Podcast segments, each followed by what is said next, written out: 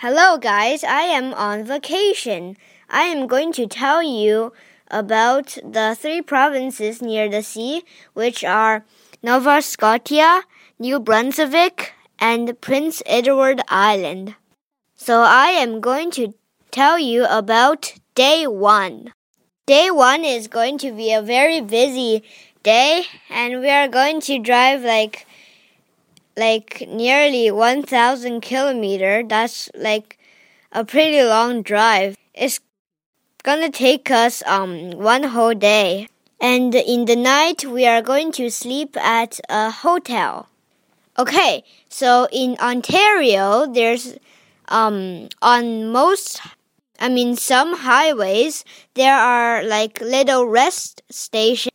In Ontario they're called ON Route and it includes um a gas station and a few restaurants and of course washrooms. So I am going to tell you all about that.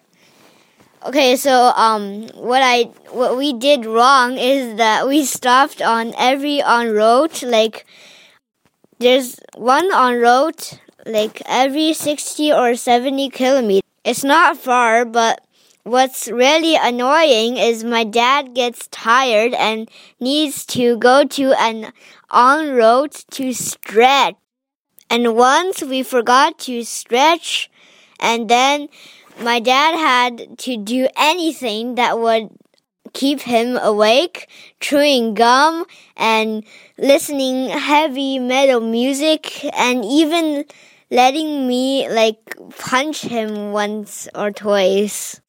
And also in the ON Route washrooms, there are special drinking fountains for pets. It's like a N-shaped um, tube, and pets drink from the very bottom of it. I think that's pretty funny. In China, there's not that special fountain.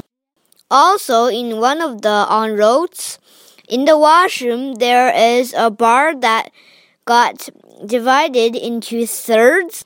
One of the thirds, if you put your hand under it, um, it will squirt out soap. The second third is when you put your hand under it, it will squirt out water. The third one is if it feels your hand under it, it will blow hot air to dry your hand. That is pretty unique. Okay, so that is basically what I saw today. And see you tomorrow.